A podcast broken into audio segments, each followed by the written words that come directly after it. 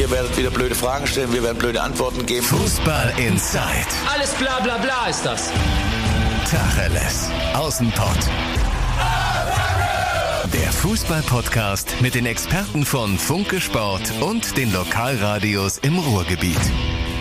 Irgendwas inne 30 Grad, der Ruhrpott schwitzt und der Ruhrpott, der redet Tacheles, denn schließlich sind wir dafür da. Und wenn ich sage wir, dann meine ich die beiden Funke Sportreporter Marian Laske und Andi Ernst. Moin Männers. Hi. Moin Timo. Ja, und Andi hat schon gesagt, ich bin Timo Düngen, der Mann aus dem Radio in der Runde und vor allen Dingen Andi sitzt schon so richtig auf heißen Kohlen, nicht nur aufgrund der Temperaturen, sondern weil Andi jetzt gleich direkt losdüsen muss. Nach Gelsenkirchen hat er ein paar Termine und dann heute Nachmittag ja Trainingsauftakt beim FC Schalke 04 schon. Das Ganze vor Zuschauern, das ist ja auch mal wieder was ganz Besonderes. Andi, was erwartest du da für eine Stimmung bei diesem Training? Denn wenn ich mich so in meinem Schalker Umfeld so umhöre, umgucke, habe ich nicht so das Gefühl, dass irgendwie schon so eine gewisse Euphorie herrscht. So, jetzt geil, wir haben eine neue Truppe, jetzt greifen wir mal so richtig an. Also, wenn ich ehrlich bin, Timo, ich bin total gespannt. Ich war mal Ja. wirklich keine Prognose äh, abgeben, weil auf der einen Seite stimmt das, was du gesagt hast. Es gibt noch keine Euphorie. Äh, das habe ich jetzt auch noch nicht festgestellt. Auf der anderen Seite ist das das erste Mal, dass Fans der Mannschaft näher kommen können seit Ende Oktober. Und das kann natürlich auch sein, dass da viele Familien da sind. Das ist 15 Uhr, da werden viele Väter mit ihren Kindern kommen und da entsteht natürlich noch eine ganz andere Euphorie. Es gibt eine Autogrammstunde. Da können die Spieler, äh, die Fans zum ersten Mal seit, glaube ich, Winter 2020 auch wirklich den Spielern ganz nahe kommen, Autogramme mit denen Kontakt aufnehmen. Ähm, also ich vermag nicht zu prophezeien, wie das wird. Äh, Ob es nicht auch, ich meine, es sind nicht nur neue Spieler da, ähm, sondern auch die Spieler, die sie noch nicht losgeworden sind, die aber noch langfristige Verträge haben, zumindest einige davon. Ich rede da von Amin Arid oder Mattia Nastasic oder Salif Sané oder Hamza Mendil, die sind alle da. Und äh, das sind nun mal Jungs, die auch für den Abstieg stehen. Und äh, auch da bin ich gespannt, wie werden die empfangen, wie wird zum Beispiel Dimitrios Gramotzes empfangen. Ähm, er ist halt auch ein Trainer, der nicht mehr, würde ich sagen, so viele Anhänger hat. Äh, und dementsprechend ist für mich auch ganz klar, dass Dimitrios Gramotzes, ähm, also andere Trainer wären wahrscheinlich euphorischer empfangen worden als er heute. Also kann gut sein, dass angesichts des Wetters alle Sommerlaune haben. Kann auf der anderen Seite natürlich auch sein, dass äh, es da eher verhaltenen Applaus gibt und ähm, betonte Skepsis.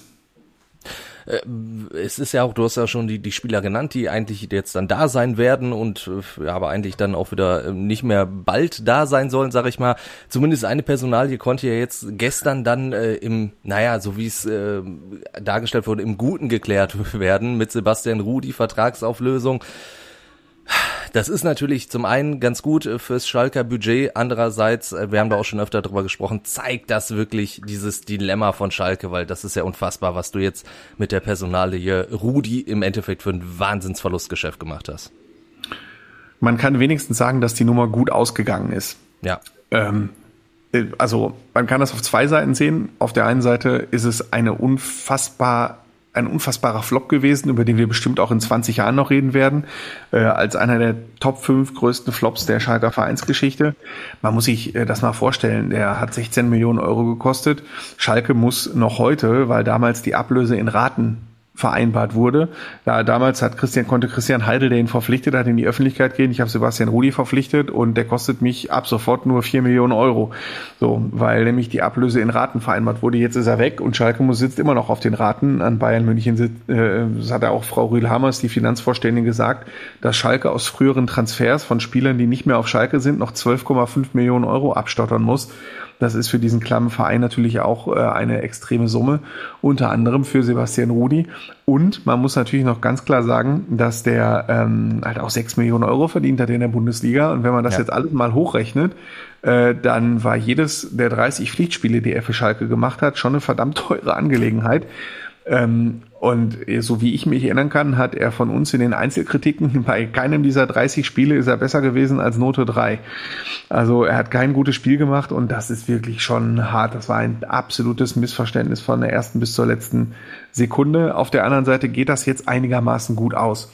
Was ich damit meine ist, ähm, in der zweiten Bundesliga hätte er, und sein Vertrag galt noch ein Jahr, nicht diese 6 Millionen verdient, sondern nur, wenn ihr sehen will, ich würde jetzt hier an, Millionen liebe ne? Hörer, Anführungsstriche oben und unten, nur 4 Millionen Euro, was äh, ein Großteil des Budgets, äh, des Gehaltsetats der Schalker für die zweite Liga gewesen wäre.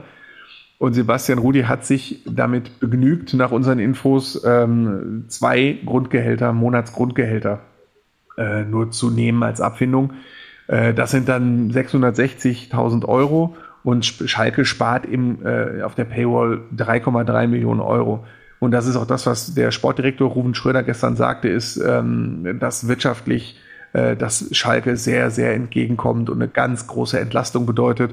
Man kann auf der einen Seite sagen, Rufen Schröder hat das saugut rausgehandelt, auf der anderen Seite ähm, wäre diese, dieser Handel natürlich auch nicht möglich gewesen, wenn Sebastian Rudi nicht bereit gewesen wäre, auf sehr viel Geld zu verzichten. Aber man muss auch sagen, der ist 31, der wird sicherlich noch einen guten Vertrag in der Bundesliga unterschreiben. Der hat in Hoffenheim jahrelang gespielt, der hat bei Bayern München gespielt, hat auf Schalke diesen Mordsvertrag gehabt. Also ähm, für Sebastian Rudi kommt es, glaube ich, nicht mehr aufs Geld an, um es mal so zu formulieren. Deswegen ähm, ist das am Ende noch mit anderthalb blauen Augen ähm, fertig geworden und ähm, da Schalke auch Marke Uth wahrscheinlich verkaufen wird, den nächsten Großverdiener von der Liste bekommt, sieht Ruven Schröder, sieht der Sportvorstand Peter Knäbel ganz allmählich Land, aber es sind noch einige Großverdiener da und einige davon werden wir heute auf dem Trainingsplatz sehen.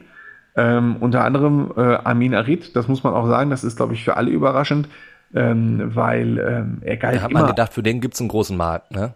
Genau, da hat man immer gedacht, für ihn gibt's einen großen Markt äh, und den gibt's dann offenbar nicht.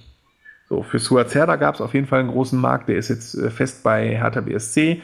Für Marc Uth gab es einen kleinen Markt, aber dafür einen Markt äh, mit einem Verein, der ihn unbedingt haben wollte und zu dem er unbedingt gehen wollte. Das war in dem Fall auch relativ einfach. Für Osan Kabak gibt's noch einen guten Markt. Das ist der Innenverteidiger, der von Liverpool zurückkehrt. Aber da wartet Schalke die EM ab.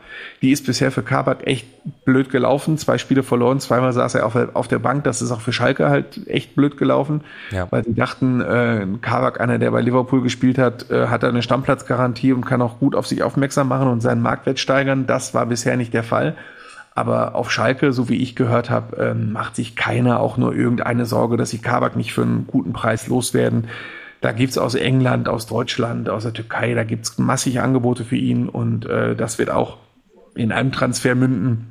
Mit den Millionen kann Schalke also auch schon ganz sicher planen.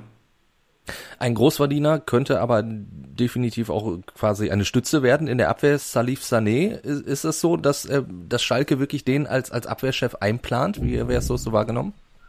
Ähm, kann ich bestätigen, ja. Und zwar ähm, ist bei Salif Sané natürlich das Problem, dass er in den vergangenen zwei, drei Jahren unfassbar verletzungsanfällig war und deshalb der Markt für ihn klein ist. Aus zwei Gründen. Erstens, weil er so verletzungsanfällig war. Zwischendurch äh, hatte ich auch mal gehört, da denken sie über eine Sportinvalidität nach, wegen seines Knorpelschadens am Knie. Beim Henneske geht das Telefon. Das war, das war Marian. Nicht so wichtig. Alles gut. Ja. Ich bin nicht schuld, liebe Hörer. Und ähm, es ist der erste Grund, dass er so verletzungsanfällig ist. Und zweitens, er hat durch diese Verletzungsanfälligkeit überhaupt gar keine Spielpraxis. Und dazu kommen natürlich auch die Verdienste, den Gehalt, den, den Vertrag, den er noch hat auf Schalke. Er will natürlich äh, nicht weniger verdienen. Das sind drei Gründe, warum es überhaupt gar keinen Markt für Salif Sané gibt. Und auf Schalke sagt man sich jetzt schon, also selbst wenn Sané nur 20 Spiele macht in der zweiten Liga, dann ist die Abwehr 20 Spiele lang um drei bis acht Klassen besser. Ja. Ähm, das hat man jetzt auch schon gesehen. Der hat fünf Spiele, die letzten fünf Spiele in der Bundesliga gemacht und das ist halt noch was anderes. Und die zweite Liga funktioniert sehr über Standardsituationen, sehr körperlich. Und ähm, wer einmal Salif Sané gegenübergestanden hat, also das ist wirklich Timo, ne? du hast es auch ein das paar Mal, der ist, halt Kante, ja. der ist 1,98 groß und das ist ein unfassbarer Schrank. Ja. Und in der zweiten Liga kann das nicht schaden, wenn du einen Sané als Abwehrchef hast. Und da gibt's natürlich mögliche Vertragsmodelle. Ähm, du, du verlängerst den Vertrag auf zwei Jahre meinetwegen, ähm, stückelst das gute Gehalt dann auf zwei Jahre. Weil so, so Nummern kannst du dann halt machen. Ob sie das machen, weiß ich nicht. Aber so wie ich auch gehört habe, Sané ist dann doch am ehesten der Spieler aus der ganzen Riege der Großverdiener, äh, den sie noch in der Zweitligamannschaft gerne sehen würden. Dann würde ich sagen, machen wir jetzt einen Haken hinter Schalke und vielleicht auch einmal als Hinweis für die Hörer. Natürlich sprechen wir jetzt bei den Ruhrgebietsclubs nur über Schalke, weil es da heute dann schon wieder losgeht. Alle anderen Vereine Wir sind ja mehr oder weniger noch in der Sommerpause, da passiert momentan nicht allzu viel. Es sei denn, es wird natürlich EM gespielt, da passiert eine Menge. Und das deutsche Auftaktspiel gegen Frankreich, naja, diese 0 zu 1 Niederlage, ich man kann das ja so oder so lesen. Zum einen hast du diesen äh, vielen Ballbesitz gehabt, du bist nicht untergegangen, wie ja vielleicht befürchtet, du warst ja halbwegs hier und da mal auf Augenhöhe. Andererseits hast du aber auch wirklich nach vorne null kreieren können. Du hast, glaube ich, einen Torschuss gehabt von Serge Gnabry, das war's. Mariam, was bleibt bei dir eher hängen aus dieser Auftaktniederlage? Ähm, ja, ich persönlich war tatsächlich eher enttäuscht von der deutschen Nationalmannschaft, weil ich ja ich ja schon mal gesagt, gar nicht so sehr sehe, dass eine deutsche Nationalmannschaft sich vor Frankreich verstecken muss und äh, sondern ich finde, äh, sie können mit der Mannschaft, die sie haben, äh, natürlich auch Frankreich schlagen. Und ähm, ja, da haben dann doch viele Abläufe in der Offensive nicht funktioniert, um Frankreich auseinanderzuspielen. Man muss natürlich auch sagen, äh, dass die Franzosen einen Fußballansatz haben, der muss einem jetzt nicht unbedingt gefallen. So haben sie aber auch schon oft bei der WM 2018 äh, gespielt, wenn ich mich richtig erinnere. Sie lassen sich ja, ja, eher fallen, geben ganz gerne den Ball ab, verteidigen dann natürlich auch gut mit diesem Wahnsinnsmittelfeld, mit Pogba, Kanté. Ich meine, das ist dann halt auch total schwierig, da durchzukommen und haben dann natürlich die Möglichkeit, gerade über MAP, also ich denke, jeder hat dieses Sprintduell gegen Hummels gesehen, äh, in einer wahnsinnigen Geschwindigkeit zu kontern ja, und das ist dann schwierig. Das ist für so ein Turnier natürlich gar kein schlechter Ansatz, weil man da halt selten jetzt auf Mannschaften trifft, die ein Jahr lang schon gemeinsam äh, ja, geübt haben, wie man eine sehr gut funktionierende defensive Mannschaft aushebelt. Ähm, ja, und daran sind dann, letzt, dann letztens, letzten Endes auch die deutsche Mannschaft gescheitert. Sie hat eigentlich kaum geschafft, wirklich gefährlich ins Zentrum in 16er in Abschlussposition zu kommen. Ähm, ja, seine Mischung. Also ich glaube, es ist einmal natürlich hat Frankreich das oder es ist echt schwierig gegen diese französische Mannschaft zu spielen, weil man auf eine Art natürlich dann immer ins Risiko gehen muss. Man muss weit vorschieben und dann ist man automatisch hinten auch offen. Ähm, ja, gleichzeitig war es, finde ich, eher ein durchwachsener Start und jetzt ist natürlich der Druck gegen Portugal schon sehr, sehr groß.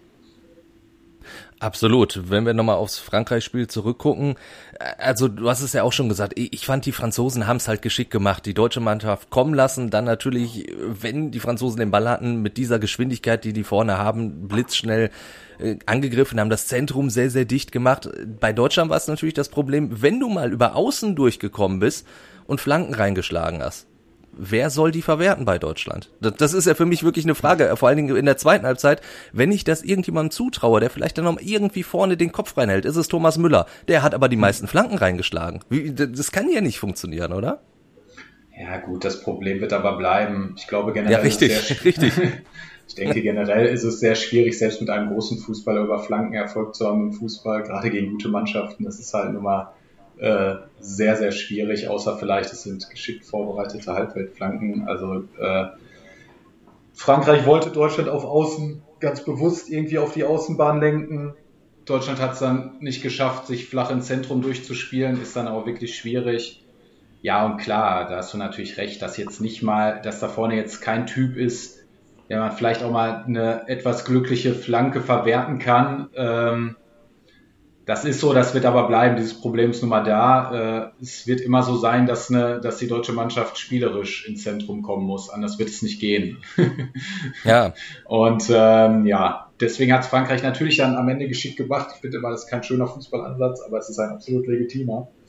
Ähm, und wenn man dann Pogba im Zentrum gesehen hat, der dann diese Pässe nach vorne spielt, ähm, ja, das war schon beeindruckend, muss ich sagen, Frankreich. Also Frankreich hat da nochmal unterstrichen, dass sie der für viele eh der große Favorit sind, aber sie haben da, finde ich, schon auch nochmal unterstrichen, warum. Ähm, das ist schon eine beeindruckende Qualität und ähm, in der Art, alle ordnen sich diesem System von Deschamps unter, die spielen so. Ähm, ja, und deswegen äh, hat man dann, fand ich, war es eine ganz klar verdiente Niederlage für Deutschland. Also das muss man schon so sagen. Andi, ähm, hast du da eine andere Meinung? Nein, überhaupt nicht. Ähm, wenn man überlegt, dass wenn Mbappé nicht zweimal äh, wirklich drei im Millimeter im Abseits gestanden hätte, da kann man jetzt auch nicht sagen, geil, Deutschland hat den super Abseits gestellt, dass er einfach, wenn es so knapp ist, dann geht das Spiel 0-3 aus und dann kann sich Deutschland auch nicht beklagen. Mhm. Äh, ich das, sehe das so wie Marian, wenn man sich die Aufstellung von denen anguckt, da wird man ja ohnmächtig als Fußballfreund. Ähm, und dann spielen die halt vergleichsweise italienisch, ne, äh, kommen da zu einem 1-0 und ziehen das Ding dann halt irgendwie sehr unattraktiv durch. Ich fand dass das Spiel auch, ähm, ich fand das Spiel weitgehend langweilig, muss ich sagen. Ähm, also so vom, vom Fußballgenuss. Auf der anderen Seite hatten die Franzosen für mein Gefühl das Ding auch jederzeit, zu jeder Zeit unter Kontrolle. Und ich hatte zu jeder Zeit das Gefühl, wenn die einfach anziehen, dann geht das hier richtig schief. Aber wie Marian schon sagte, es ist eine Wahnsinnsmannschaft. Man sieht die unfassbar individuelle Qualität, was Pogba da gespielt hat ja, total irre. Ja. Ähm, und äh, es geht natürlich gut, ne? Verteidigst hinten wie ein Weltmeister im wahrsten Sinne des Wortes, gehst schnell in Führung und wartest dann, bis dein Gegner kommen muss und dann konterst du den Gegner mit Mbappé einfach äh, wie wild aus. Ähm, das funktioniert, diese Mannschaft ist eingespielt und ist ganz klar Favorit. Auf das muss man auch immer beachten, wenn man die deutsche Mannschaft jetzt so in Grund und Boden haut ähm, dass es gegen den Weltmeister ging und gegen die wirklich aktuell weltbeste Mannschaft und damit, und das ist eine Erkenntnis, die wirklich wehtut, kann sich Deutschland aktuell einfach nicht messen. Jetzt geht's gegen den Europameister und Nations League-Sieger. Das ist mit Sicherheit auch keine einfache Aufgabe. Und äh, wenn sich die deutsche Mannschaft mit dieser Mann, mit, mit Portugal auch nicht messen kann, äh, das wäre dann wirklich kein schöner Abschied für Jogi Löw. Wenn du dann so eine Reihenfolge hast, 0-6 gegen Spanien, gegen den Weltmeister chancenlos, gegen den Nations Liga, äh, Nations Cup Liga und Europameister chancenlos, das wäre schon eine bittere Erkenntnis. Das bei der Besetzung der Mannschaft. Also wir haben, glaube ich, vor einer Woche mal aufgezählt, ähm, wie viele Champions League-Sieger, also wie viele Spieler diese Mannschaft hat, die in den vergangenen beiden Jahren im Champions League-Finale gestanden haben. Ja. Äh, also das ist ja Wahnsinn. Oder die auch in Europas beste Auswahl waren. Und äh, ja, das da fehlt halt doch noch irgendwas, um ähm, als Mannschaft auch wirklich weit nach vorne zu kommen. Insofern sind wir uns, glaube ich, einig, dass sich hier irgendwas gegen Portugal ändern muss. Die Frage ist nur, was machst du? Änderst du das System? Änderst du personell? Das ist wirklich die, die ganz, ganz große Frage. Spielst du hinten mit Viererkette, dafür dann mit einer Doppelsechs und dann dieses Dreier offensive Mittelfeld mit einem Stoßstürmer, den du ja de facto auch nicht so wirklich hast, wie früher Miro Klose oder so. Wo würdet ihr den Hebel ansetzen jetzt gegen Portugal? Ja, ist am Ende natürlich wieder ein ganz anderes Spiel. Also ich finde, äh, ich würde Kimmich vom Prinzip her auf jeden Fall im Zentrum lassen, weil ich die Position einfach oder wieder ins Zentrum stellen. Ich finde die Position einfach wichtiger am Ende. Oh, Gerade Den würdest du dann rechts hinten spielen lassen? Tja.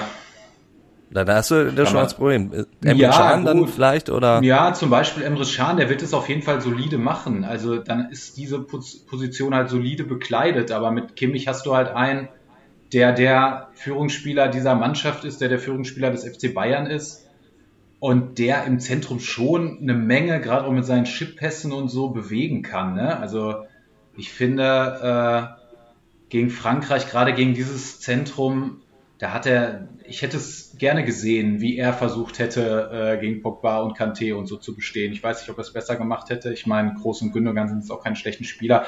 Auf jeden Fall würde ich vom Prinzip her wieder mehr Gerade weil, so wie du es ja gesagt hast, also über Außen wird es sehr schwierig sein, zum Erfolg zu kommen, es sei denn, man bricht irgendwie durch und kann dann flach in den Rückraum passen, würde ich generell mehr Spieler ins Zentrum stellen. Also und äh, vielleicht wieder zur Viererkette zurückzukehren, dass du mehr im Zentrum hast und versuchst durchs Zentrum halt äh, ja durch viele Dreierkombinationen irgendwie nach vorne zu kommen. Das wäre jetzt mein Ansatz. Ähm, es wird aber natürlich ein, ein anderes Spiel, ne? das muss einem auch klar sein. Äh, ja, und die Frage ist natürlich immer, lässt du Sané von Anfang an spielen?